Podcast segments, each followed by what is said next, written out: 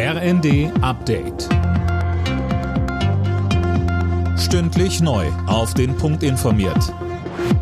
Ich bin Finn Riebesell. Guten Tag. Wir haben die Menschen im Ahrtal nicht vergessen. Das hat Bundespräsident Steinmeier bei einem Besuch in Rheinland-Pfalz gesagt, zum ersten Jahrestag der Flutkatastrophe in Westdeutschland. Bis die Schäden beseitigt sind, wird es wohl noch Jahre dauern.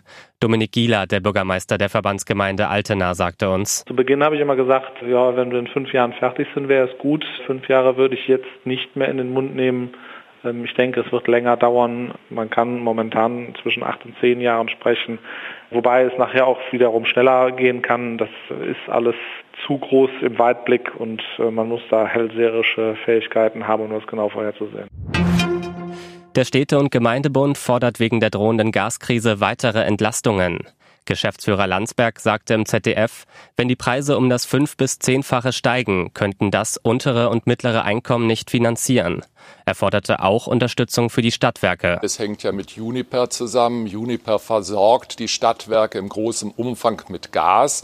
Und wenn Juniper scheitert, dann gibt es eben das Gas auch für die Stadtwerke nicht. Ich denke schon, dass die Regierung die Dramatik der Lage erkannt hat. Ich höre aus den Ländern auch, dass sie teilweise insbesondere kleinere Stadtwerke stützen werden. In der Frage, ob Gerhard Schröder aus der SPD geworfen wird, ist sich die zuständige Schiedskommission noch uneins.